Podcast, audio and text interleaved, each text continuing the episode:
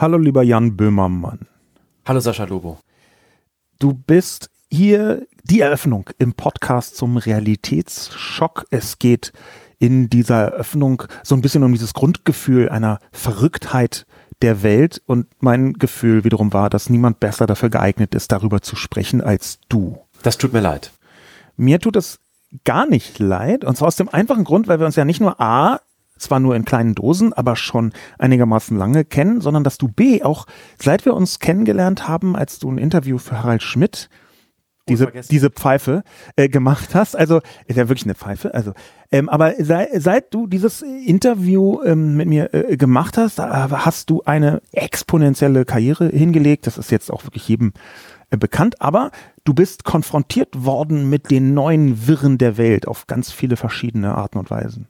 Ähm, ich würde das gar nicht so sagen, dass ich konfrontiert worden bin, sondern ich, ich ähm, das ist eher so, dass ich in den neuen Wirren der Welt wahrscheinlich immer schon unterwegs war und dass diese Wirren, in denen ich mich begeben, in, in, in denen ich gelebt habe oder in denen ich arbeite, immer noch arbeite, äh, immer mehr auf die Wirklichkeit geknallt ist, die andere Leute für die Wirklichkeit gehalten haben. Ich glaube, dass es eher ein, ein Zusammenschlagen von zwei verschiedenen Wirklichkeiten waren. Und ich habe jetzt nicht das Gefühl, dass sich meine Wirklichkeit verändert hat, sondern dass ich mit, mit dem, was ich tue und denke, mich auf eine andere, andere Wirklichkeit äh, hinbegeben habe. Also dass eine, eine Kluft sich langsam schließt. Hast, hast du dann ein, ein konkretes Beispiel? Ja, ich habe zum Beispiel angefangen beim öffentlich-rechtlichen Rundfunk 1999 ging das los und war dann richtig fest nach dem Abitur bei Radio Bremen. Und man merkte schon damals, dass dieses System öffentlich-rechtlicher Rundfunk äh, mit den Herausforderungen, den technologischen Herausforderungen und den technologischen Veränderungen, die so schnell vorangegangen sind, dass man selber kaum als Einzelperson daherkam, dass so ein System da noch viel weniger mit anfangen konnte. Und man merkt das schon relativ schnell. Ich bin zum Beispiel äh, bei Radio Bremen äh, reingekommen, weil ich als Praktikant damals die Internetseite gebaut habe von Radio Bremen 1999. So, das waren quasi meine jugendlichen Nerd-Skills haben mich dann da als Praktikanten qualifiziert. Du, du bist Webdesigner. Ich, na, ich oh, verkannter, verkannter Webdesigner. Nein, ich habe angefangen als, wie viele Leute in meinem Alter, als äh, technischer Dienstleister, äh, sich quasi mit der Technologie auskennend, in so ein System reingezeckt, wo es natürlich letztlich viel interessanter ist, im Inhalt zu arbeiten als in der Technologie. Und ähm, dieses Gefühl, dass so große Systeme wie zum Beispiel öffentlich-rechtlicher Rundfunk schwer Schritt halten können mit den sch schnellen und rasanten Veränderungen von Technologie und ähm, dem Ersetzen nicht der menschlichen Muskelkraft, sondern des menschlichen Geistes durch Computer oder das Rationalisieren von, von Computerprozessen, dass, dass das eben äh, passierte, das war relativ schnell klar. Und ich war immer schon Teil von dieser Eindringlingswelt von diesen digitalen nativen Digital Natives, sagte man dann so Anfang der Nullerjahre immer. Sagen manche Leute heute sogar immer noch. noch. Genau, aber das war ja. so das Schlagwort, ja. aber das ist ganz klar, damit, das war die Kategorie, äh, in der ich da reingekommen bin und in der ich klassifiziert bin und ich habe aber das, nicht das Gefühl, dass ich das für mich groß, dass, dass ich, dass, es gibt keinen Realitätsschock für mich, sondern es ist eher, jetzt fühlt sich das manchmal so an, als könne man sich weniger an Dingen festhalten. Das ist, ähm, das ist so das, was ich so als Symptom wahrnehme. Das ist auch ziemlich genau meine Analyse gewesen. Ich hatte zuerst geplant, den Untertitel äh, zu nehmen, äh, das Ende der Selbstverständlichkeiten. Mhm. Und so ein bisschen dieses Gefühl, huch, es ist gar nicht mehr so viel berechenbar, gar nicht mehr so viel selbstverständlich, wie man dachte. Du hast äh, in deinem äh, Leben später, als du nicht nur technisch, sondern inhaltlich gearbeitet hast, äh, auch irgendwie so immer wieder Konfrontationen mit diesen verschiedenen Wirklichkeiten gehabt. Ja, ich, ich, weiß, ich weiß nicht, ich glaube, es gibt, ich glaube, es gibt nicht so viele verschiedene Wirklichkeiten. Also da, da das, ich, ich habe jetzt da. Du hattest davon gerade. Ausformulierte These, aber mein, mein, mein, ähm, meine Erfahrung ist, ähm, dass es sich, glaube ich, eher um so ein Generationsgap handelt und ähm, äh, das, das Gefühl, was man jetzt auch als, als jüngerer, eben nicht äh, ausgewiesener digitaler Immigrant hat, dieses Gefühl der Unsicherheit, äh, würde ich jetzt eher nicht so als, als Realitätsschock bezeichnen. Ich, ich glaube, das ist, es gibt eine, eine große Kluft zwischen einer Generation von Leuten, die mit klassischen, herkömmlichen Medien und auch diesen herkömmlichen Meinungssystemen mhm. aufgewachsen sind und die daran immer noch denken.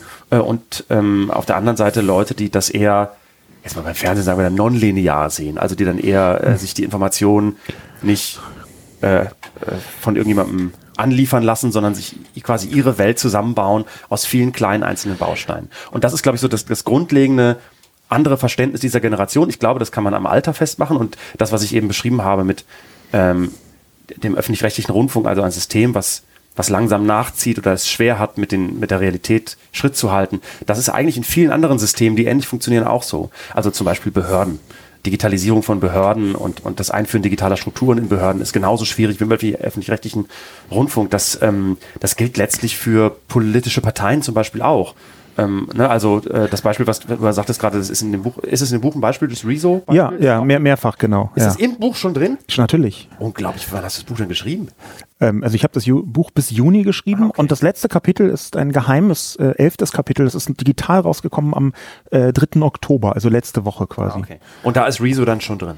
Also hier ist Rezo am Anfang drin und am Ende nochmal. Hab das Buch gar nicht gelesen. Aber ist ja nicht äh, schlimm. Das, in, deswegen in, reden wir ja. Ähm, aber, aber das, das Unvermögen von anderen größeren, schwerfälligeren, äh, ohne es jetzt böse zu meinen, Systemen wie Parteien, ähm, siehst du, also mit, mit Schritt zu halten oder, oder mit der vermeintlichen Realität Schritt zu halten, siehst du zum Beispiel am Rezo-Beispiel. Ne? Ja. Also das, auch das ähm, betrifft eben nicht nur öffentlich-rechtlichen Rundfunk, äh, wobei man beim Rezo-Beispiel auch sagen kann, warum kam denn dieser Rezo-Impuls nicht aus dem öffentlich-rechtlichen Rundfunk? Ne? Also warum wurden da gleich mehrere etablierte Systeme ausge, also, ausgekapselt? Äh, eigentlich eine ganz spannende Frage. Ähm, irgendwo in meinem Buch, ich weiß nicht mehr welches Kapitel, äh, stelle ich die These auf, dass das 20. Jahrhundert äh, quasi bei den bürgerlichen Medien ähm, so die, die Vorzeigemäßigung mitgebracht haben. Also Mäßigung ist der wichtigste Wert der Bürgerlichkeit, also sich zu mäßigen. Und das galt dann halt auch für die bürgerlichen Medien, dass man in der Tagesschau nicht gesagt hat, hier sind Kinderleiber zerfetzt worden bei einer Explosion, sondern gesagt hat, es gab bei einem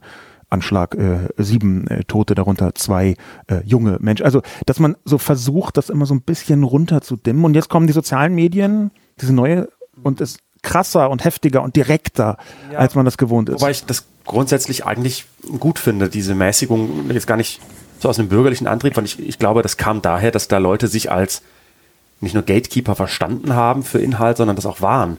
Äh, und dass eben das Verbreiten von Inhalt vor, noch vor wenigen Jahren mit einer viel größeren Verantwortung wahrgenommen wurde als heute. Ähm, und die Unmittelbarkeit von Internet, wo es eben nicht mehr darum geht, möglichst seriös zu sein, sondern möglichst schnell, möglichst viel Aufmerksamkeit zu bekommen, da noch nicht so zählte. Also ich finde, das ist ähm, jetzt grundsätzlich nicht was, was ich jetzt so nur Bürgerlichen attestieren würde. Ich finde das prinzipiell auch richtig, dass das so ist.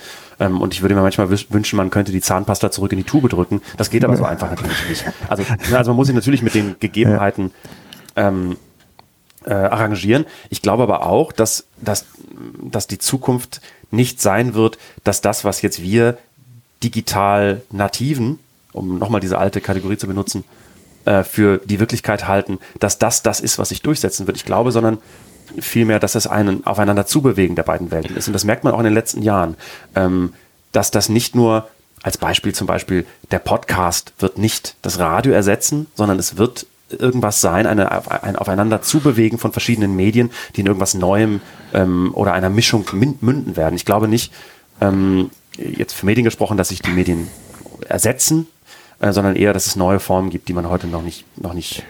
Ich glaube nicht, dass, dass ich den Anspruch äh, stellen darf, als jemand, der 38 ist, an Leute, die 68 sind, dass ihre Wirklichkeit falsch ist und ähm, sie sich gefälligst auf mich zuzubewegen haben, sondern ich glaube, dass das äh, tatsächlich so ganz ernst gesprochen eine, ein, ein Aufeinander zubewegen ist. Du, du, du sagst das jetzt so und du bist ja auch so ein bisschen eine Art Vermittler zwischen diesen Welten, auch wenn das Vermitteln äh, eher nicht im Vordergrund steht, sondern einfach nur in beiden Welten zu Hause sein. Du sagst es so, aber es ist natürlich auch ein bisschen eine, eine, eine freundliche Vorstellung, weil meinen Wahrnehmen viel eher ist, dass äh, sich Leute dann abgehängt fühlen und auch abgehängt sind. Also sie, sie haben ein ganz realistisches Gefühl. Es gibt so eine Vielzahl von Hinweisen, dass Menschen, die gar nichts mit dem Internet zu tun haben wollen, ähm, die gar nicht mehr mitgehen wollen in der Digitalisierung, dass die sich das nur leisten können, wenn sie ziemlich privilegiert sind. Also irgendwann geht es halt nicht mehr, dass du einfach sagst, ich möchte damit nichts zu tun haben. Na, die Frage ist, was heißt denn was damit zu tun haben wollen? Was ist denn im Internet sein oder mit Digitalisierung mitgehen? Bedeutet das, dass, dass man ähm, ja, Dienstleistungen, digitale Dienstleistungen in Anspruch nimmt, was ja sehr niedrigschwellig ist, oder bedeutet das, dass man an einem digitalen Diskurs teilnimmt auf Augenhöhe mit anderen? Ich würde schon sagen, dass der Diskurs der Gesellschaft bestimmt heutzutage im Internet ist. Und ich glaube auch, dass der tatsächlich ziemlich präzise bei Twitter ist. Ähm, ich glaube, Sogar in Deutschland, wo Twitter eigentlich wirklich so eine Nischenveranstaltung ist. Ja, aber, aber wie, ist, wie wird denn gesellschaftlicher Diskurs normalerweise und vor Twitter ähm, ge geführt? da Ist soll das, es so, solche, solche sogenannte Zeitungen gegeben ja, aber, haben. aber, aber, aber ist das, Ja. na, jetzt mal ganz, äh, Ja. ganz im Ernst, ist denn Ja. gesellschaftlicher Diskurs vor Twitter eine Sache von 80 Millionen Leuten gewesen, die alle auf Augenhöhe gleichberechtigt miteinander gesprochen haben? Gesellschaftlicher Diskurs, der maßgeblich ist, ist immer nur eine Angelegenheit von wenigen, vielleicht 100.000, 200.000 Leuten gewesen, die sich quasi als Multiplikatoren meinungsbildend untereinander ausgetauscht haben. Und dafür ist Twitter obwohl es total klein ist als Plattform, genau der richtige Ort. Bei Twitter befinden sich alle Leute aus allen gesellschaftlichen Gruppen und reden miteinander oder versuchen miteinander zu reden. Da, also da glaube ich, würde ich bei jedem einzelnen Punkt dagegen argumentieren. Äh, Ich sehe voll, dass, dass ähm, man gedacht hat, früher in Anführungszeichen im 20. Jahrhundert gab es so Debatten äh, und in Wirklichkeit waren es einfach Gespräche von ein paar hundert Leuten, würde ich sogar nur sagen. Also viel mehr waren das gar nicht, wenn so die großen Debatten der 80er und 90er Jahre, die man heute noch die eigene Wikipedia-Einträge haben. Das ist zwar ganz spannend, aber das sind meistens wirklich nur so irgendwie ein paar Dutzend Menschen aus diesem Pool von so erste Reihe Journalisten. Und hier muss man, kann man wirklich ganz oft sogar nur die männliche Form benutzen, weil es natürlich alles alte weiße Männer über Jahre zwei, waren. Zwei Männer unterhalten sich. Ja, das, damit müssen wir zurechtkommen. Ich bin ja als Host und du bist als Gast, aber ich habe im Podcast mehr Frauen äh, als Männer, über die ganze Serie jedenfalls. gegenüber brauchst du dich nicht zu rechtfertigen. Ich eher rechtfertige mich ja nur gegenüber dem Publikum. Da- Ja, aber, aber wie, du, wie du das sagst, ich glaube, dass, ähm, dass, das, dass man das schon, ich glaube schon, dass es heute bei Twitter ähnlich ist. Das ist jetzt nur meine These. Ich glaube aber, aber tatsächlich, dass diese Plattform ähm, am ehesten das abbildet, was man so gesellschaftlichen Diskurs früher genannt hat, dass das auch wichtiger ist als die Debatte im Feuilleton, weil das tatsächlich von Leuten eben von digitalen Immigranten, um, wie gesagt, nochmal dieses alte Bild, aber das ist so schön, weil man es einfach ähm, äh, zeichnen kann, sowohl von den Jungen als auch den Alten. Also ich, wenn es so wäre, dass di- dieser Podcast jetzt gehört wird von den entsprechenden Journalisten, die das so, dann wäre das ziemlich genau die Absage, die du vorher eigentlich vermeiden wolltest. Dass der 68-Jährige halt äh, hat auch eine Realität und man muss auf ihn zugehen und du hast ja eben quasi das halbe Feuilleton im Klosett runtergeschmissen, was in Ordnung ist. Ich möchte dir nicht widersprechen. Warum, warum meinst du? Wenn du sagst, der, der Diskurs findet nicht mehr dort statt, sondern auf Twitter. Nein, also ich, ich, glaube, ich glaube, der Diskurs findet da auch noch statt, aber, aber schneller, unmittelbarer und ähm, äh, aktueller findet der eben in Echtzeit auf Twitter statt. Ähm, das ist übrigens auch eine wichtige, Twitter ist die wichtigste Quelle, finde ich, weil du ähm, für Journalisten, für Wissenschaftler, die sich mit Soziologie beschäftigen, zum Beispiel mit dem, was in der Gegenwart läuft, ist das die wichtigste Quelle. Ich möchte ja gar nicht prinzipiell widersprechen, weil ich auch Twitter sehr gut, ich habe meine Frau über Twitter kennengelernt. Also ich kann ja, muss ja Twitter den ganzen Tag hochloben. Aber ich sehe halt auch die Defekte, die dahinter stehen. Und mich macht Twitter zum Beispiel viel zu oft wütend. Als dass ich Ja, aber, aber das macht doch normaler, normales, äh, normale Diskussion oder normale Debatte außerhalb von Twitter auch, wenn, wenn dich das ernsthaft berührt. Also, also genauso wütend. also ein Streit macht mich wütend, aber so eine richtige schöne Debatte. Ich, ich finde auch nicht, dass man auf Twitter diskutieren kann. Muss man auch nicht. Es geht nicht darum, dass Twitter das, das Medium ist, wo man am Ende zu einer Lösung kommen muss. Darum geht's ja auch bei, bei, bei einer Podiumsdiskussion nicht. Also ich, ich, zum Beispiel das letzte Mal, als ich richtig wütend war, war bei einer Podiumsdiskussion in, Erzähl mal. Im, Han- in Hamburg. Das ist schon ewig her, ich mache das eigentlich nicht, aber ich habe mich da, ich glaube, von der Zeit ein, eingeladen gefühlt oder hatte das Gefühl, irgendwie einen Gefallen tun zu müssen oder jetzt auch mal äh, zu kommen und nicht immer nur zu fordern. Und dann war ich da und das war wirklich ein schöner äh, Abend. Es waren irgendwie, wie hieß das denn nochmal? Es war nicht Zeit Campus, irgendwie, irgendwie so ein, so ein Zeitforum. und da saß ich da mit einem ähm, Politikwissenschaftler, der im Nachhinein habe ich rausgefunden, bei der SPD ist von der Uni Bonn. Und dann haben wir uns tatsächlich über, ähm, ja, über ähm, Identität unterhalten und, äh, und dass man, dass man dem mal nachgeben muss und dass, dass das, äh, ähm, dass es eine wichtige Kategorie ist, wo man so als jemand äh, weiß, deutsch, äh, keine Eltern, die im Ausland geboren sind, wo, wo, man, wo man quasi auftreten, aufstampfen kann und sagen kann, das ist was, was ich für mich reklamieren kann, das ist eine Kategorie für mich, mit der ich politisch irgendwie argumentieren kann. Das hat mich total wütend gemacht, weil man immer in seinem Vortrag merkte, dass da auch so Wörter drin waren, die aus irgendwelchen komischen halbrechten Blogs äh, in seine Sprache Ja. gesickert sind und so. Das sowas, wenn das von so einem schwachen Wissenschaftler kommt, hat mich total wütend gemacht. Da ist noch einer aufgestanden, der, der, äh, der ganz entrüstet war und hat dazwischen gebrüllt. Also das war ehrlich gesagt ein, ein viel emotionaleres Erlebnis, als wenn ich bei Twitter mal die Timeline aufmache. Twitter, man darf es nicht verwechseln, ähm, hat nicht den Anspruch, dass da Diskussionen zu Ende geführt werden, auch nicht erschöpfend geführt werden. Ich glaube, das ist ein Meinungspool, wo Leute ihren Scheiß reinplärren und man muss das, glaube ich, sehr gut ordnen. Das ist sehr wichtig, finde ich. Ähm, aber ich halte das für, wenn man es richtig macht, die, die, die wichtigste Quelle der Gegenwart und ich auch den Ort, an dem Debatte auch in Deutschland in der Gegenwart stattfindet, politische Debatte. Also meine, ich möchte jetzt deiner Wahrnehmung nicht komplett widersprechen. Ich würde eher sagen, meine, das kannst du ruhig machen. Meine, meine, meine Wahrnehmung ist aber eher, dass das äh, eine Art Echoraum ist, wo ein Echo von der tatsächlichen Debatte stattfindet. Also du siehst halt, für mich ist Debatte schon etwas, wo man versucht, äh, Probleme zu besprechen, verschiedene Argumente auszutauschen. Es gibt ja nicht den einen Ort, wo gesellschaftliche Debatte stattfindet. Das ist eher so ein übergeordneter kategorischer Begriff äh, oder kategorialer Begriff. Aber man sieht halt von jeder Debatte oder fast jeder Debatte, die stattfindet, ein Echo auf Twitter. Mhm. Für mich ist es eher so, ah, guck mal, da reden Leute über X oder Y und dann versuche ich da mal reinzugehen. Und es ganz langsam erst bildet sich auf Twitter sowas wie eine eigene Debatte. Also das, das sehe ich ganz, ganz selten. Das meiste ist schon eher Getöse. Ja, aber wie gesagt, ich, Twitter ist der Ort, an dem äh, heute Debatte stattfindet. Der wichtigste Ort für Debatte. Das ist nicht, also wenn du sagst, da bilden sich, in, bilden sich echomäßig Debatten ab, die anderswo geführt werden, dann heißt das ja trotzdem, dass das, das also ich glaube, dass das stimmt. Ich glaube, das ist der Ort, an dem breit und äh, in großer Vielfalt Leute sind, die das besprechen, was gerade läuft. Und ähm, äh, nicht erschöpfen, nicht zu Ende. Und man kann ja sagen, man geht von Twitter dann in die Arbeitsgruppen und klärt das. so. Äh, das ersetzt natürlich nicht die, die, die echte Debatte äh, von Angesicht zu Angesicht, wo ja noch eben viel mehr Komponenten dazukommen. Äh, eben der menschliche Faktor, der ist bei Twitter nämlich, der fehlt bei Twitter. Es geht da nicht darum, ähm, dass man Zwischentöne versteht. Es geht nicht darum, dass man äh, Lösungen findet. Das sind alles Dinge, die dann in den Arbeitsgruppen geklärt werden müssen, wo auch immer die sind. Aber ich glaube trotzdem, das ist der Ort, der wichtigste Ort für gesellschaftliche Debatte. Und da sind alle, die mitreden wollen. Ähm, in den Arbeitsgruppen ist ein fantastisches Stichwort. Du hast ähm, vor, ähm, Vorsitzender einer deutschen Partei zu werden. Der SPD. Ja, leider. Das, ähm, das ist eine Sache, die jetzt ähm, Du musst darüber nicht reden. Ich also, okay, okay, okay, okay, ich verstehe. Ich total ich verstehe. Ich, das ist eine, eine, eine, Sache, die äh, auf der einen Seite künstlerisch motiviert ist, auf der anderen Seite natürlich politisch motiviert ist. Das ist letztlich das Nachgehen der Frage, warum geht man nicht in eine Partei? Warum ist das was, was, was sich ekelhaft anfühlt? Was, warum ist das was, was uncool ist? Warum ist das was, was aber trotzdem wichtig ist und nötig ist, damit Demokratie funktioniert?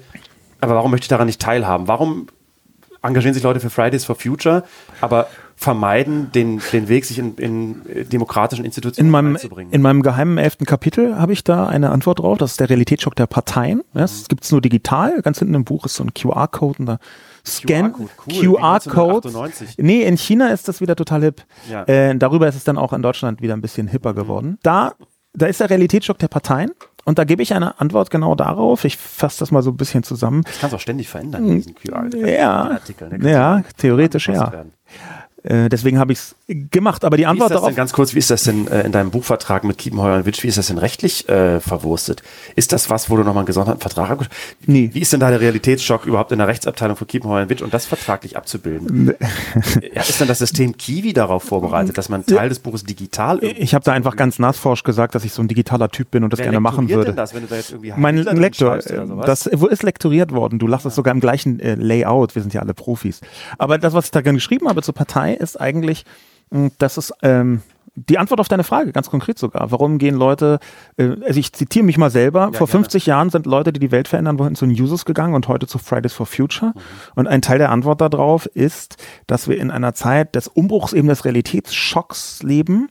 Und immer wenn Verwandlungen anstehen, sind Netzwerke besser geeignet, um darauf zu reagieren, als Institutionen.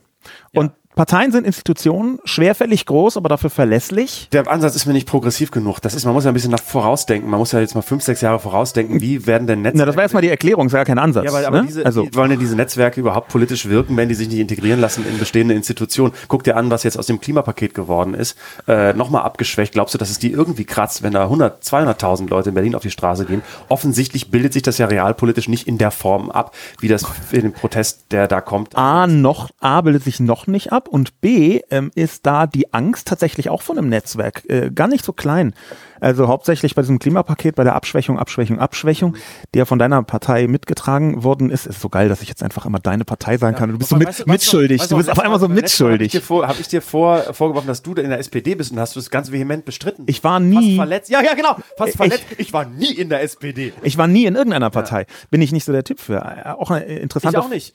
Ja, das, das merkt man deinem Övre gar nicht an. Aber das, aber das macht ja den Reiz aus. Aber, um worauf ich hinaus möchte, ähm, Ein wichtiger Teil der Antwort, warum dieses Klimapaket nochmal abgeschwächt worden ist, ist die große Angst der Parteien vor einer deutschen Gelbwestenbewegung. Ach, ja. ja. du lachst, aber das ist auch ein Netzwerk. Ja. Das, die funktionieren wie ein Netzwerk. Insofern ist hm, Fridays for Future hat eine Wirkung, aber die größere Wirkung hat die hypothetische Angst oder die Angst vor einer hypothetischen deutschen Gelbwestenbewegung. Ja, mein Gott. Wie gesagt, mal ein bisschen progressiver gedacht, schon jetzt an die Welt von übermorgen denken. Das Eintreten in eine Partei ist zum einen das Suchen äh, nach dem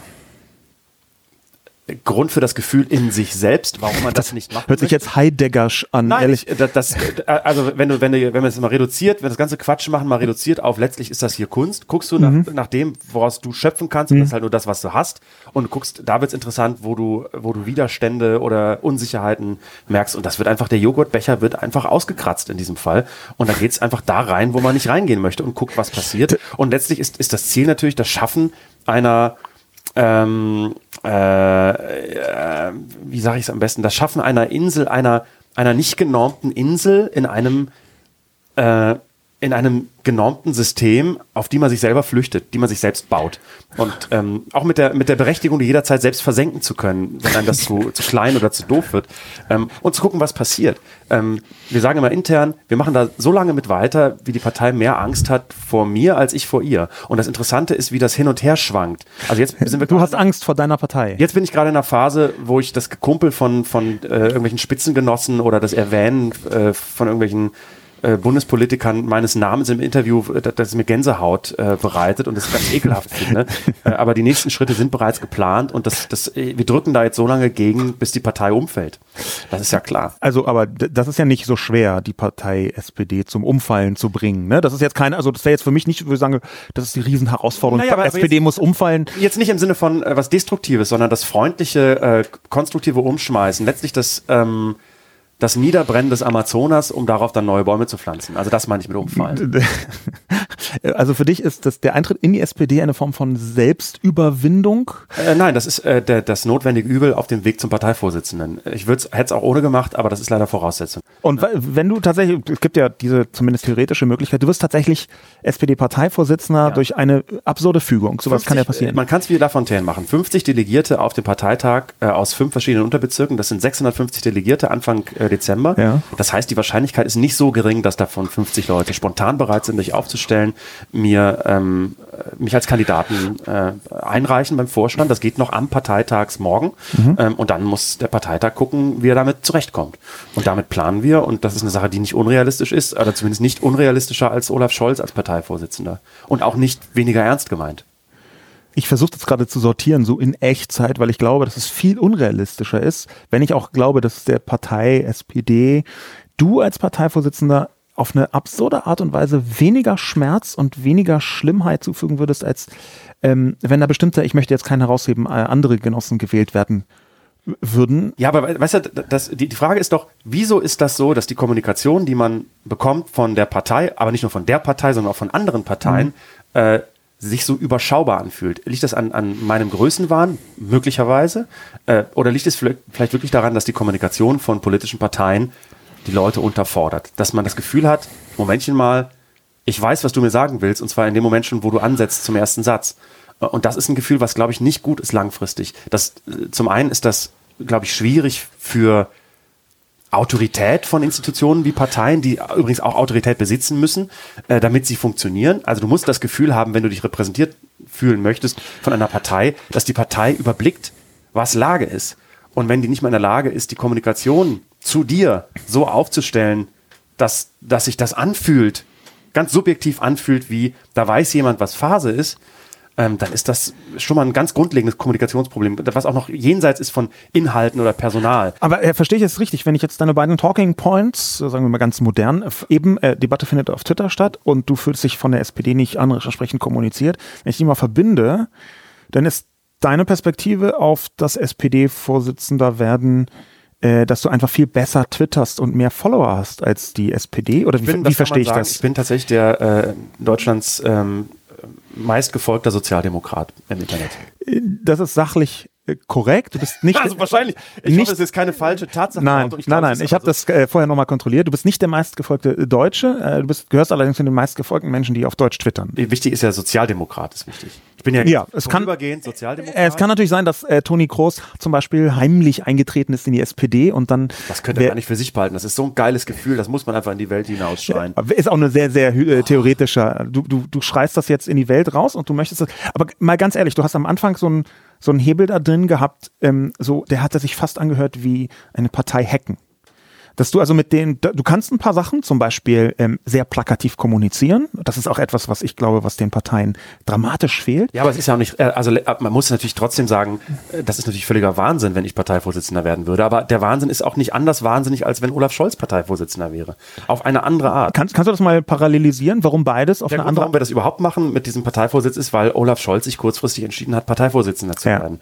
Und ähm, äh, dann haben wir quasi diese Kiste, die auch schon seit Jahren hier im Raum steht, äh, also virtuell mal aufgemacht Ja. und gesagt, okay, jetzt gucken wir mal rein. Wir ist die Gruppe, die, mit der ich das hier alles zusammen mache. Jetzt gucken wir mal da rein und gehen mal diesem Gefühl auf den Grund, warum keiner von uns Lust hat, äh, sich in diesen Institutionen zu beteiligen, warum sich das immer eklig anfühlt, warum die Kommunikation immer furchtbar ist. Und wir fragen uns, liegt das daran, dass das heute so scheiße ist?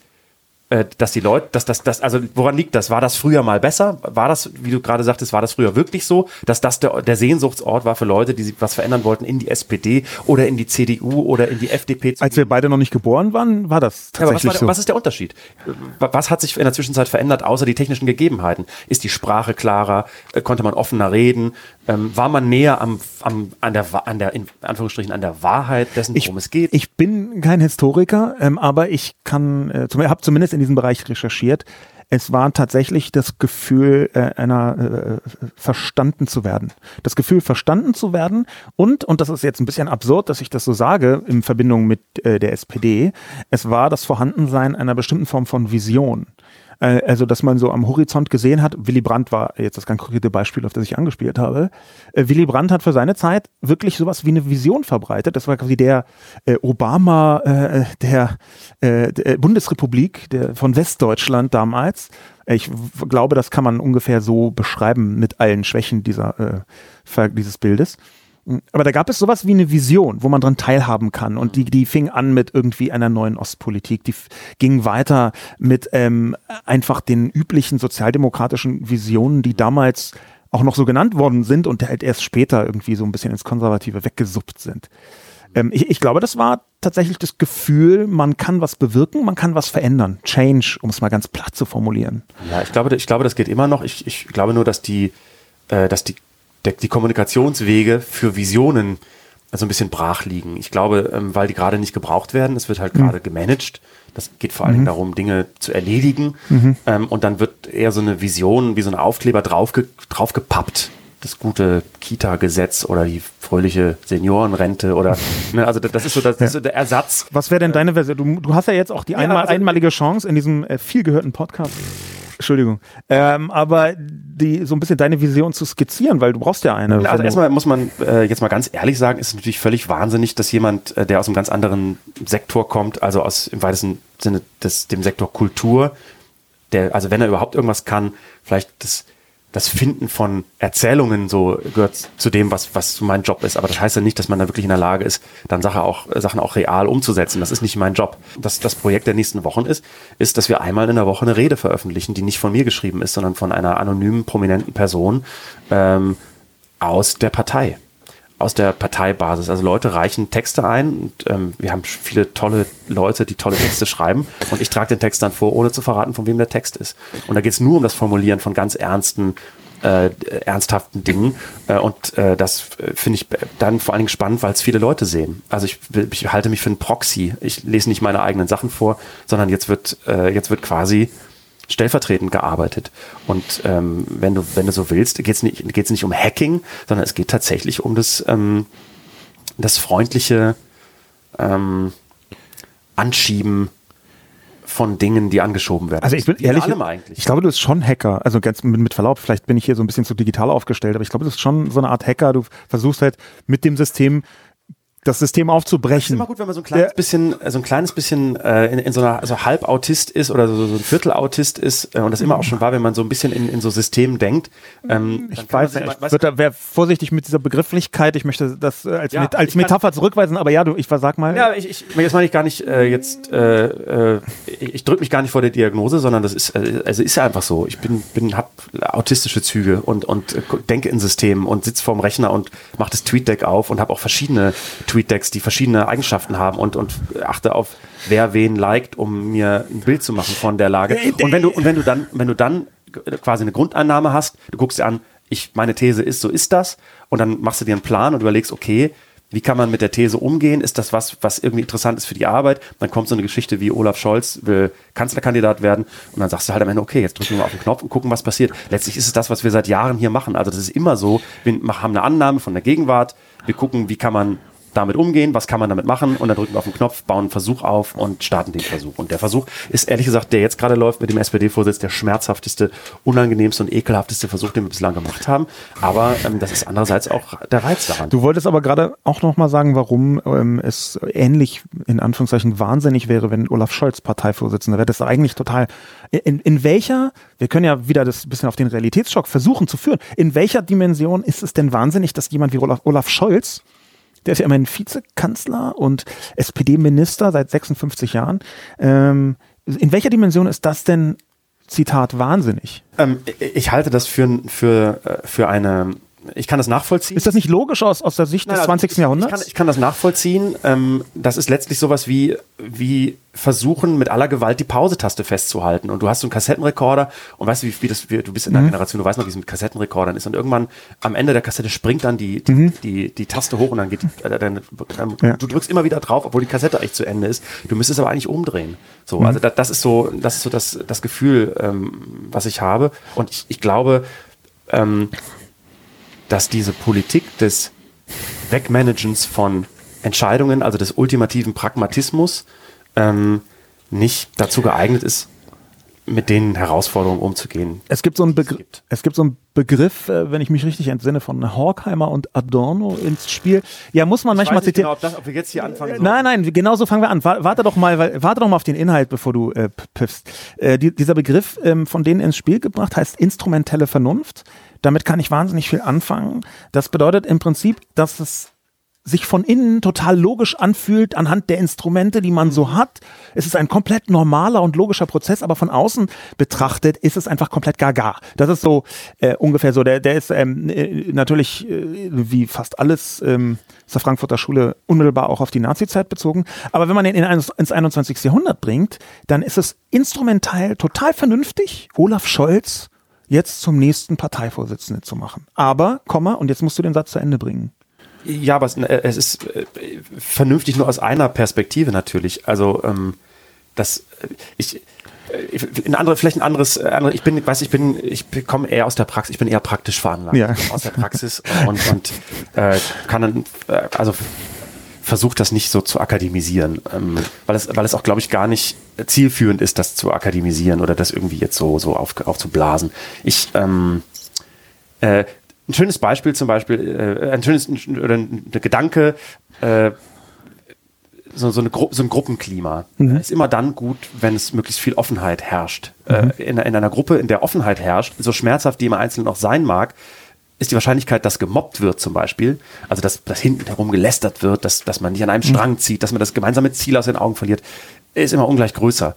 Also ein Betrieb, äh, in dem du quasi ähm, aus welchen Gründen auch immer, aus Rücksichtnahme auf die Gefühle anderer, Dinge nicht aussprichst, also Offenheit vermeidest, ist die Gefahr, dass man sich einrichtet, äh, Dinge nicht eben nicht mehr klärt, nicht mehr ausspricht, weil man Konflikte vermeiden, vermeiden möchte am größten. Und ich glaube, das ist so ein bisschen das, was, ähm, was übrigens nicht nur der SPD ähm, widerfahren ist. Also die einzige Partei, wo ich glaube, dass es einigermaßen okay funktioniert, sind die Grünen zurzeit, aber auch in der FDP gibt es einen riesengroßen, unausgesprochenen Konflikt, äh, dass letztlich da, dass eine Ein-Mann-Partei ist immer noch, die sehr darunter leidet, dass sie von einem Mann an den Ort gezogen wurde, an dem sie sich jetzt selbst, äh, an dem sie selbst sich selbst sieht und dass sie, dass sie dort bleiben muss, äh, an dem sie sich selbst, ähm, wie sage ich es am besten, sie wurde von einem Mann an einen Ort gezogen, den sie jetzt für den Ort hält, an dem sie immer bleiben muss. Mhm. Äh, und, und äh, das ist natürlich auf lange Sicht nicht haltbar. Und, und die CDU letztlich auch so. Auch die, auch die, die Partei wurde an einen Ort gezogen und in eine Lage gebracht, ähm, aus der sie, glaube ich, nicht mit den bisherigen Mechanismen so einfach rauskommt. Das siehst du ja an, an dem, was da, was da passiert. Auch die Frage, kann eine Kanzlerin einen Nachfolger aufbauen, eine Nachfolgerin aufbauen, ein System, das nach ihr kommt. Und wenn sie das tut, inwieweit hätte das überhaupt oder hat das überhaupt die Autorität, dass das tragen kann nach ihrer Amtszeit?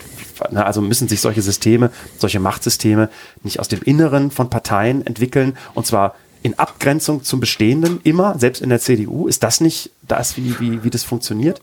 Oder scheint mir so, also bis jetzt ist es ja ganz selten, vielleicht sogar nie so gewesen, dass äh, äh, jemand den eigenen Nachfolger aufgebaut hat, so ganz strategisch, strukturell und dann ist alles so gekommen, wie man wollte. Ja, ja also ich meine, das war bei Kohl auch nicht so und das war davor auch nicht so. Äh, ähm, Adenauer und Erhard sollen sich gehasst haben, beziehungsweise der eine der anderen und wollte ihn unbedingt noch verhindern und so. Also es gibt da, also sogar in der CDU äh, ähm, immer wieder regelmäßig so Mechanismen, wo man denkt, okay, man kann das gar nicht aufbauen, das ist ein Wunschtraum, das wird nicht funktionieren. Und da, da ist ja eher jetzt noch die, die Frage, ähm, ob du, ja, deine Einschätzung vom Parteiensystem, was hat das eigentlich mit der Gegenwart zu tun? Warum haben die Grünen das nach deiner Meinung hingekriegt und die anderen alle nicht? Na, ich glaube erstmal, die Grünen sind nah dran an dem, was gerade so Debattenstand ist. Die halten sich mit dem, was sie politisch wollen, sehr nah an dem, was, was gerade von wichtigen Teilen der Gesellschaft besprochen wird, die nicht in den Parteien sich organisieren. Klimastuff zum Beispiel. Das ist auch ehrlich gesagt auch natürlich ein Ding, was die Grünen von, von Geburt an mitgebracht haben. Das ist ja, ja. deren Kernthema. Das ist, äh, das ist ein glücklicher Zufall gerade, beziehungsweise Eigentlich eine, eine Log kein Zufall, sondern eine logische Entwicklung. Ja. Äh, aber, aber das ist natürlich gerade positiv für die Grünen. Aber ähm, genauso gibt es für die anderen Parteien, für die anderen Parteien, glaube ich, diese, ähm, diese, die, die Möglichkeit zu repräsentieren, Gesellschaftsgruppen zu repräsentieren, die sich nicht repräsentiert fühlen. Darum geht es ja letztlich. Und das bedeutet, dass man erstmal erkennen muss, äh, wie ist Gesellschaft eigentlich gerade und wie kann ich mit der Partei oder dem Profil, was ich habe, die möglichst große Gesellschaftsteile rep so repräsentieren, dass ich von denen gerne gewählt werde. Ähm, das ist ja jetzt eine Frage, die du gerade gestellt hast, die du selber wahrscheinlich bald beantworten werden als musst. Parteivorsitzender. Als Parteivorsitzender. Ja, wenn ich 50 Delegierte habe am Parteitag, die äh, Lust haben, mich zu. Ich habe absolut keine Führungserfahrung. Ich bin mhm. ein unglaublich cholerischer Typ. Mhm. Ähm, übergriffig Männern und Frauen gegenüber, sexuell. Äh, aber das hat auch in der Vergangenheit niemanden davon abgehalten, lange Parteivorsitzender zu werden im, äh, in der SPD und in anderen Parteien. Ich finde das total spannend, dass dieser Moment des Infragestellens der Macht ähm, nicht aus den Parteien kommt. Äh, mhm. Also ich wünsche mir, egal wo, egal in welcher Partei, mal so ein Angela Merkel schreibt äh, einen Brief äh, oder schreibt ihren Beitrag in der FAZ. Äh, Moment. Ja. Das ist der, genau der richtige Zeitpunkt. Das ist jetzt genau der richtige. Und überleg mal alleine, dass ein Dödel mit einer Comedy-Sendung äh, im, im Z, bei ZDF Neo, die jede Woche sehr wenig Leute gucken, ja. äh, quasi das geschafft hat, eine Situation herzustellen, wo, wo, wo eine Partei, die in der Bundesregierung seit vielen Jahren die Bundesregierung stellt, die mehrere Kanzler und Bundespräsidenten äh, gestellt hat, keine so richtige Antwort äh, drauf weiß, sondern man ist so, so ein Lauern, man weiß nicht genau, meint man das ernst, man spürt aber auch die Notwendigkeit, irgendwas verändern zu müssen, man weiß aber auch nicht so ganz genau, was jetzt und in welcher Situation man sich überhaupt befindet, wie das alles so weitergehen soll.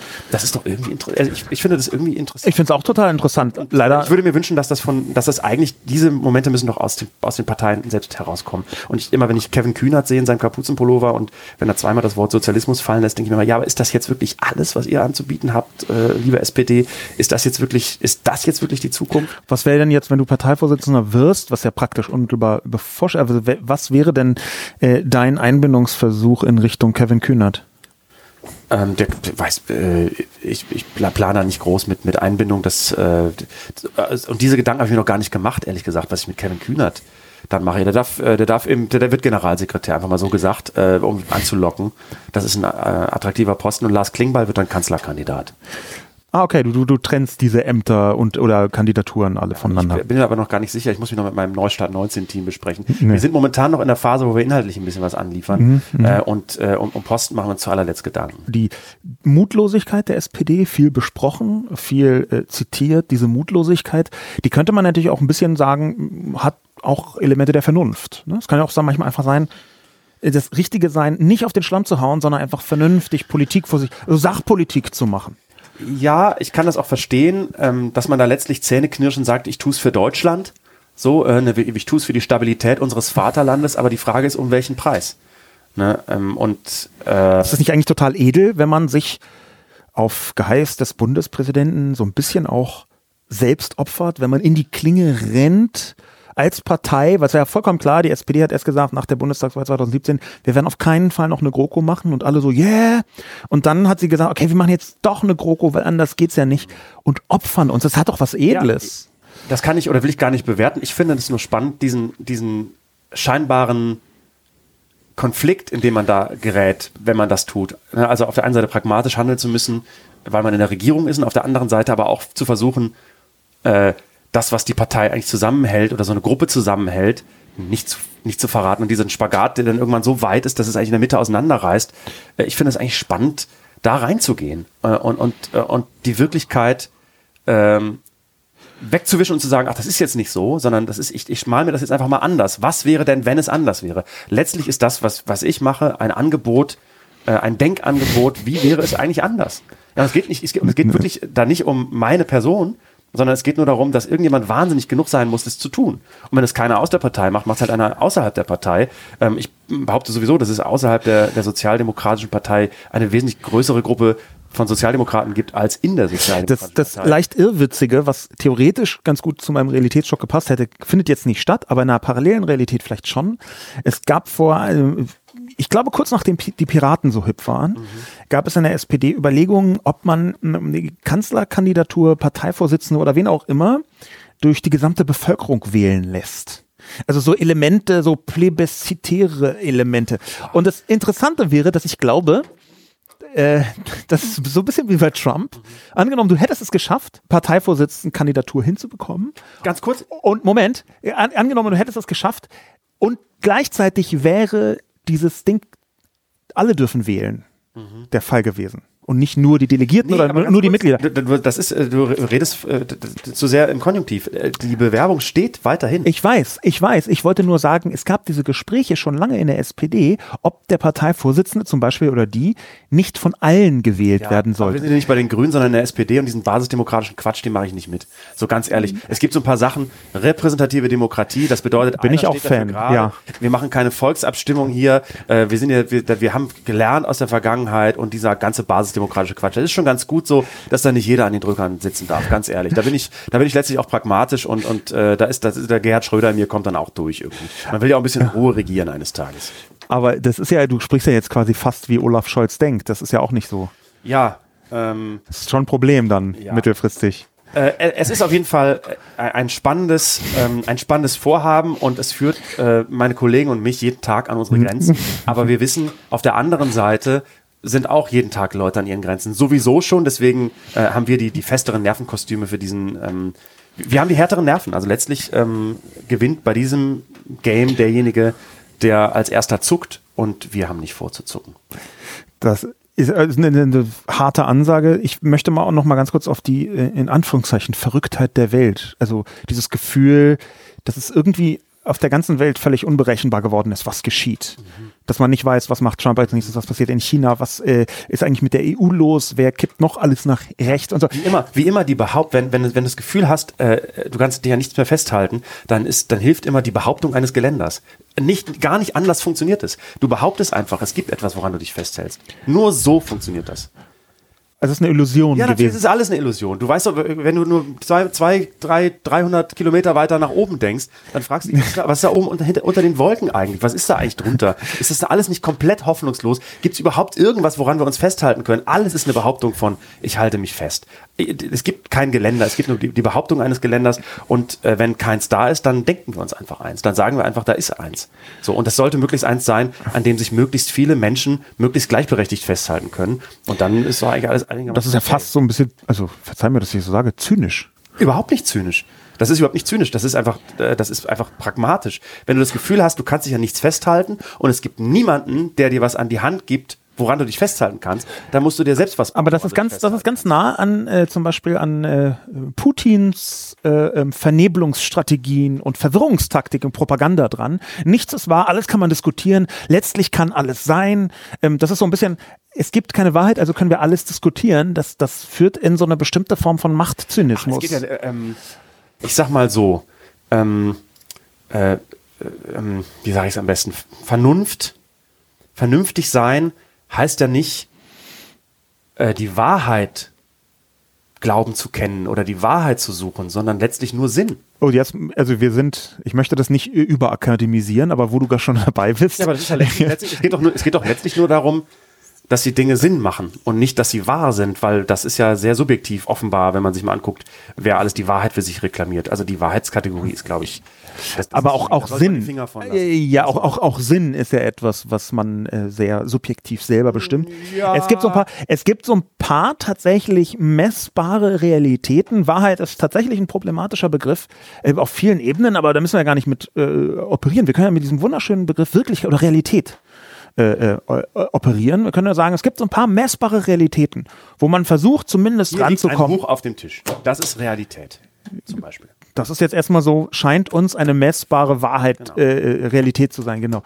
Aber dann gibt es ja so die, diese verschiedenen Ebenen, wo du immer näher rankommst. Es gibt ja schon sowas wie ein Geländer. Du kamst gerade von, von dieser Metapher des Geländers, so festhalten, so einen Sinn geben, eine Vision geben. Mein, mein Gefühl davon, die, diese, diese Verrücktheit der Welt, unter der viele Leute leiden, gerade die eigentlich andere Sachen vorhatten, äh, mein Gefühl ist, dass man der schon mit einer Form von Aufklärung begegnen kann und schon mit einer Form von, äh, schaut mal, vielleicht hatten wir bloß die falschen Erklärungsansätze. Vielleicht steht etwas dahinter, was man aber dann trotzdem wieder bestimmen kann. So wie bei Trump. Ähm, was, was meinst du wie bei Trump? Man kann, ganz viele Leute haben nie gedacht, dass Trump gewählt werden würde. Mhm. Also eine Vielzahl von Menschen haben gesagt, nein, äh, der ist so gaga, den, den wird niemand wählen. Das ist ein Narzisst, der ist ein Betrüger, das ist doch ganz klar, der wird nicht gewählt. Mhm. Und zwar quer durch ähm, alle möglichen Experten. Sogar Experten haben ganz viele gesagt, irgendwie ein Wissenschaftlerteam aus, aus Berkeley hat 99 Prozent Clinton-Chance äh, äh, diagnostiziert. Und dann auf einmal wird äh, Trump doch gewählt. Und das ist für mich so eine Art Auftakt. Ja, aber ist, aber ist Trump jetzt Realität oder ist, oder ist Trump nur ein Symptom von Realität? Trump von ist, anderer Re Realität. Trump ist messbare Realität, der ist faktisch US-Präsident. Ja, aber, ist, aber ist, ist Trump denn wirklich Präsident Präsident, Präsident? Oder ist Trump ein, ein, ein Symptom? Trump ist real, in der Realität Präsident und wir haben, ist das äh, leider so, ich hätte mir auch anders gewünscht, und wir haben jetzt die einmalige Chance rauszufinden, wieso leben wir in einer Realität, wo Trump Präsident wird, wo eigentlich alle gedacht haben, es sei nicht so. Also das ist quasi der Kern davon. Ja, aber das ist aber, ich weiß nicht, ich glaube, haben das wirklich alle gedacht? Ich glaube, also ich war, ich war, nee, nee, natürlich in Amerika ähm, und dann haben wir eine Reportage gemacht und da war ziemlich sicher, dass ganz viele Leute denken, dass der Präsident wird und dass nur wir quasi in unserem Glauben an, das kann doch alles nicht sein und es gibt doch irgendwelche Dinge, äh, an denen wir uns festhalten können, äh, die, die immer so sind, äh, dass genau, wir gedacht haben. Absolut. Das ist ja auch eins der zentralen Symptome und ganz offensichtlich wurde er von vielen Leuten gewählt, wird sogar noch immer von vielen Leuten gewählt. Aber es ist halt schon so, dass wenn ich mir angucke, CNN 91 Prozent, New York Times fast 90 Prozent Wahrscheinlichkeit und halt immer so in diesem Tenor natürlich wird Clinton gewählt. Mhm. Hm, äh, das ist ja nur eins von den vielen Symptomen von dieser Verrücktheit der Welt. Wir haben uns jetzt inzwischen daran gewöhnt, weil das schon drei Jahre her ist, aber da gibt es ja noch eine ganze Reihe von anderen Dingen, ähm, wo auf einmal klar ist, huch, das ist schon anders, als man dachte. Ja, aber ich glaube nicht, dass das, mh, hm, vielleicht bin ich da auch zu optimistisch, ich glaube nicht, dass das eine Sache ist, die ewig äh, geht. Ich glaube, das ist das Aufeinanderprallen dieser Welten, hm? die, die lange Zeit sehr weit voneinander entfernt waren und die jetzt langsam zusammenfinden. Und ich glaube, dass ähm, ich halte das für eine Fieberphase. Eine Fieberphase. Ich halte das für eine Fieberphase und ich glaube, dass. Die Reaktion auf den Realitätsschock ist eine Fieberphase. Ich glaube, das ist eine, ich glaube, wir befinden uns in einer Fieberphase, in der sich Dinge äh, verändern und ich bin vielleicht naiv ähm, oder zu optimistisch. Ich glaube aber nicht, dass, dass Dinge sich äh, über lange Sicht äh, erstmal groß verändern werden und dass, dass Dinge sich über lange Sicht zum Schlechten verändern werden ich glaube, alles das, was jetzt passiert, äh, dass eine, eine Generation von Schülern so früh politisiert wurde, äh, dass, dass, äh, dass Leute anfangen, den Sinn von Institutionen und von demokratischen Prozessen nicht nur hinzunehmen, sondern wieder äh, hinterfragen, mit Leben erfüllen, sich selber beteiligen wollen, dass das alles Bewegungen sind, die durch sowas ausgelöst wurden. Und dass das ist ein, ein, ein ja, Schwarm, Gruppen, intelligenzmäßigen, fast für instinktiven, natürlichen Rutsch äh, der Gegenbewegung geben. Obwohl du das Buch nicht gelesen hast, hast du in heimtückischerweise mein zehntes Kapitel vorweggenommen. Wirklich? Ja, äh, es heißt äh, Hoffnung Jugend. äh, beziehungsweise die Weisheit Ja, der Jugend. Dann, dann, äh, weiß nicht, dann ähm, äh, Vielleicht musst du es gar nicht mehr lesen, du kannst es alles erahnen und erspüren. wenn man, wenn man darüber nachdenkt, vernünftig versucht darüber nachzudenken und sich überlegt, was ergibt am Ende Sinn, ähm, das bedeutet natürlich nicht, dass man dann unvorhergesehene Ereignisse, Totaleskalationen, ähm, die können natürlich weiterhin passieren, aber die können auch passieren in, in Phasen, in denen man gefühlte Stabilität erfährt, auch jahrzehntelang. Und sind auch solche, solche Peaks immer entstanden. Da gab es immer ähm, Situationen, wo alles außer Kontrolle geriet äh, und die Leute hatten aber normalerweise das Gefühl, dass eigentlich alles in Ordnung ist. Ne? Äh, Das hat jetzt mit, mit dieser gefühlten Unsicherheit nichts zu tun. Ich glaube aber über lange Sicht wird das ähm, äh, wird es Gegenbewegungen geben oder gibt es jetzt schon eine Gegenbewegung und, und folgen Leute ihrem Instinkt und Gruppen finden sich neu zusammen äh, und, und, und füllen Institutionen wieder auf. Ich glaube, das ist es auch. Also das, das Gefühl, dass was mich so umtreibt, als Elisabeth 1981 geboren ist, dass ich bis vor wenigen Jahren von so einer völligen Selbstverständlichkeit ausgegangen bin, von allem. Ne, und das fing an mit, wir haben den Kalten Krieg gewonnen. Das war ja so, das war so das, die, die Grundlüge der 90er Jahre. Das war das Gefühl, was man hatte, als die Mauer gefallen ist im Westen. Äh, Und heute setzt du dich mit Leuten auseinander, die im Osten groß geworden sind und die sagen, nee, nee, Leute, ähm, das geht hier nicht um Gewinnen oder Verlieren. Hier ist was anderes passiert als ein großer Wettbewerb der Systeme, sondern hier ist irgendwas passiert, was wir gemeinsam neu bewerten müssen. Und ähm, das findet jetzt erst 30 Jahre nach der Wende statt. Also Leute, die sich in meinem Alter, ähm, die jetzt in meinem Alter sind, vielleicht etwas älter, die sich artikulieren und die, die zum ersten Mal offen darüber sprechen, die deren Gedanken in Kultur sich wiederfinden, in Kunst sich wiederfinden und zwar so, dass alle Seiten sie hören. Äh, ein anderes schönes Beispiel, habe ich mich kürzlich mit einem Kollegen darüber unterhalten, ist, dass wir bis Mitte der 90er Jahre uns, uns nicht mit, mit jüdischer Kultur auseinandergesetzt haben. Meinen Be Begegnen mit jüdischer Kultur meine erste Begegnung hat über Antisemitismus stattgefunden. Ich habe erst gewusst, was Antisemitismus ist, bevor ich wusste, was jüdische Kultur ist in Deutschland.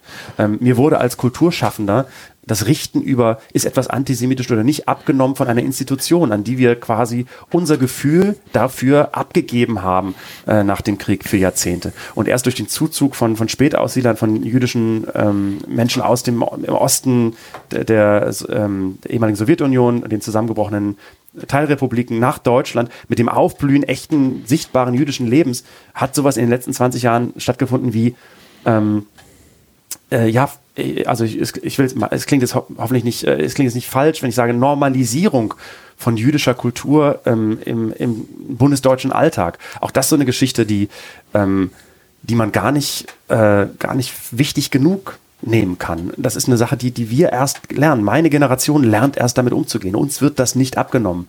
Äh, und und ähm, wir müssen laufen lernen. Alle anderen haben vorher äh, das nicht getan und haben sich damit nicht beschäftigt und mussten sich damit auch nicht beschäftigen, aus, aus vielen Gründen. Also meine Wahrnehmung ist dann ein bisschen andere. Ich ahne, äh, was du meinst. Ich meine Wahrnehmung ist ein bisschen andere, aber das ist vielleicht auch eine subjektive. Ähm, ich habe das Jahr 2015, weil du gerade gesagt hast, so vor ein paar Jahren ist das geschehen. Deine Selbstverständlichkeiten sind kaputt gegangen, eingestürzt oder so. Hast du, Also, also das, das Gefühl, dass, dass es keine Selbst, dass die Selbstverständlichkeiten, die man für Gelernt hat. Gehalten, Ja. gelernt hat, die man für selbstverständlich gehalten hat, eben keine sind. Sondern Hast du da einen Zeitpunkt? Nur, Behaupt, nur Behauptungen. Genau. Nur Behauptungen von Geländern, die man sich selbst gebaut hat. übrigens. Und hast du dann einen Zeitpunkt? Weil ich habe ähm, die, dieses so 2015, 2016 war mit ein paar Vorläufern, die schon davor waren, aber das war so mein, meine äh, Diagnose. Passte mir. ich würde schon sagen, so 2000, 2010er, 9, 10, dass man so gedacht hat, Momentchen mal, irgendwas, was ist hier eigentlich los? Ja. Kannst du das so, weil das interessiert mich jetzt wahnsinnig, ich habe ja deswegen ein Buch drüber geschrieben, hast du da so Momente?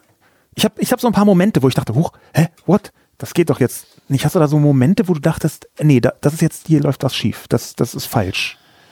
Kannst du dich da an was erinnern? Nee, ich, ich habe, es ist eher, eher so was Unbestimmtes. Äh, Eher was Unbestimmtes als so einzelne Momente. Also eher das Gefühl, das Gefühl, dass man, dass, dass, dass, äh, dass man sich immer überprüft, ist das jetzt Vermessenheit, ist das Größenwahn, dass, dass ich, dass ich, dass ich ein, ein, dass der Überblick immer größer wird. Beängstigend groß der Überblick ähm, über Dinge. Und ähm, oder der geglaubte Überblick, das ist es ja auch nur. Also, also dass man sich selber einredet, man hat den, man hat einen, der Überblick vergrößert sich. Also die, die, ähm, die, das Gefühl, dass Dinge weit weg sind, ähm, hat sich verändert. Dass, dass sie nah rangekommen sind. Dass einmal. Dinge nah rangekommen sind. Ja, das, äh, das kann, vielleicht ist es so, so eine, auch so eine, so eine Sache des Erwachsenwerdens oder des, sich Bewusstwerdens von, äh, Momentchen mal, äh, da gibt es niemanden, der Dinge für dich regelt, sondern das, das müssen wir offenbar alles alleine miteinander ausmachen. Vielleicht kann das auch sein, dass das damit reinspielt, was sehr subjektiv ist, dass das gar nicht so eine Sache der Zeit ist, dass wir vielleicht auch jetzt an einem Moment sind, wo eben diese Generation, du bist ja im weitesten Sinne auch dieser, äh, die gehörst zu dieser Generation. Ich, ganz, ganz früh.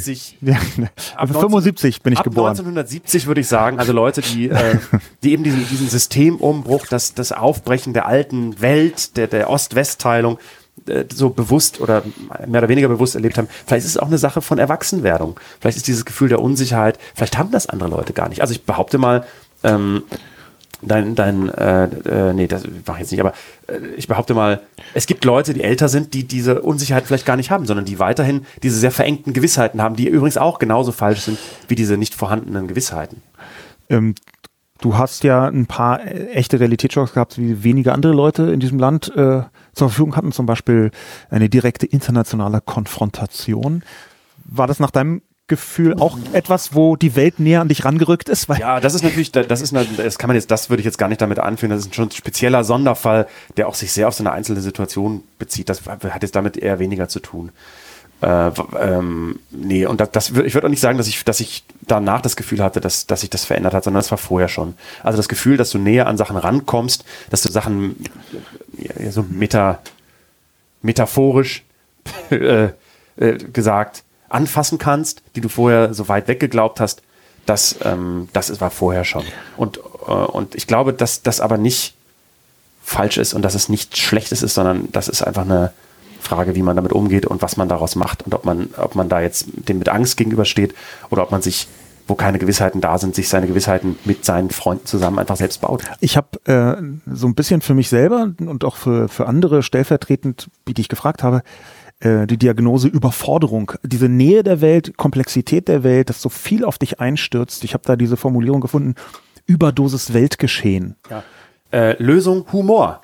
Wenn du nicht mehr weiter weißt, dann mach einfach einen Witz drüber. So, das ist übrigens auch was sehr Integratives und da kannst du auch Leute mit äh, an, an, an, an Bord holen, äh, deren Welt und deren Gewissheiten so ein bisschen zusammen, bisschen, deren Gewissheitensysteme so ein bisschen zusammengeschrumpft sind. Äh, ne, also, also äh, die einfach ein bisschen älter Trägt denn der Humor über die erste Schockphase hin raus? Ja, natürlich, Humor geht immer und Humor ist das Letzte, was der Hoffnung und Humor. Der Markt für Angst ist begrenzt, aber Hoffnung und Humor äh, un unerschöpfliche Märkte riesengroß, um mal, um mal so. Also mir kommt es ehrlich gesagt, gerade Twitter, wenn du das so zitierst, mir kommt es jetzt nicht vor, als sei in dieser neuen digitalen Öffentlichkeit der Markt für Angst so wahnsinnig begrenzt, sondern eher im Gegenteil. Der Markt für Angst ist immer begrenzter als der für Hoffnung. Hoffnung ist das allerletzte. Selbst wenn du quasi vor, vor deinem Richter stehst, ist das Letzte, was dir bleibt, nicht die Angst, sondern die Hoffnung, dass es vielleicht doch nicht so weit ist. Und vor deinem Henker? Ja, mein, ja, so vor dem, vor dem Richter und Henker, meine ich. Okay. Ja, also der, der Richter, der gleichzeitig die Axt in der Hand hat. Das Letzte ist nicht die Angst, sondern die Hoffnung. Immer. Ich weiß gar nicht, ob das und stimmt. aber weißt du, die Hoffnung ist, dass das, was danach kommt, besser ist als das, was jetzt ist. Es, die Hoffnung ist immer das Letzte. Immer glaube, ich kann mir nur ganz schwer vorstellen, ein besseres Schlusswort zu finden. Ist das jetzt so wie bei Christoph Armen und Jochen Wegner, dass ich irgendwie. Auf keinen Fall. Dass wir jetzt so acht Stunden noch weitermachen, wenn ich nicht irgendwie Katzenfutter sage. Nein, nein, es ist eher im Gegenteil. An die, an die, Kollegen von der Zeit. Wie lange haben wir denn jetzt? 58 Stunden? 58 Stunden haben wir. Das hat den Rezo-Rekord locker in die Tasche gesteckt. Ähm, ähm, aber ich glaube schon, dass wir so einigermaßen erschöpfend darüber gesprochen konnten. Äh, ja. Hoffnung, Zukunft. Panik. Äh, prinzipiell ist übrigens meine Position vergleichsweise nah an deiner, nur dass ich glaube, dass Humor nur ein Zwischenschritt ist und dass hinter dem Humor noch eine Ernsthaftigkeit kommt, aber das hast du unausgesprochen ja, mit, mit transportiert. Humor ist immer über allem. Humor, Humor über alles. Du, du bist jetzt so, bis an die Meme, du bist, an den Welt. Du bist Humor, so, Humor über alles, über alles in der Welt. Also ich glaube, das ist fast sogar noch ein bisschen ein schlechteres Schlusswort als das vorhin. Ich möchte es, ich möchte es, äh, äh, ich möchte es erstmal, erstmal Realitätsschock. Äh, ich, ich möchte es erstmal auf der Ebene versuchen bewenden zu lassen. Ähm, lieber Jan. Für die letzte Stunde, Entschuldigung. Viel, vielen Dank. Ich glaube, du solltest dich entschuldigen und alles, was, was jetzt nicht so ganz konsistent ich, war, das fassen wir nochmal zusammen A, und machen es dann besser. Konsistenz ist überbewertet. B, ich entschuldige mich nur extrem selten, aber wenn dann richtig und nicht so halbgar. Und C, habe ich den, das Konzept der Peinlichkeit schon lange hinter mir gelassen. Äh, lieber Jan, vielen Dank für dein äh, für deine Einlassung Viel Erfolg- auf dieses Buch. Erfolg. Wer kommt denn als nächstes? Ähm, als nächstes kommt Luisa Neubauer über Die das Klima. Future? Das Absolut. gibt's doch gar nicht. Doch, das gibt's. Ist sie auch mit Extension, Extension Rebellion zusammen? Weil die, das sind nämlich, die sind Antifa, habe ich gehört. Da, da kann ich im Detail, so tief habe ich mich mit, den, Blutterror. mit denen noch nicht beschäftigt. Ähm, ich weiß aber, dass sie anders aufgebaut sind und äh, Luisa sagt viele kluge Dinge äh, darüber, wie man mit solchen Netzwerken umgeht, weil das ist keine Institution, das ist ein Netzwerk. Da sagt sie kluge Dinge drüber. Immer- Möchtest du ihr einen Gruß quasi ausrichten? Immer nur Vorsicht vor Leuten, die die Wahrheit kennen und nicht mal den eigenen Joghurtbecher ausgekratzt haben. Ohne Luisa Neubauer damit zu meinen. Aber ich, äh, nur, also falls, äh, ich meine mich damit natürlich. Wen denn sonst? Wunderbar. Vielen Dank, lieber Jan.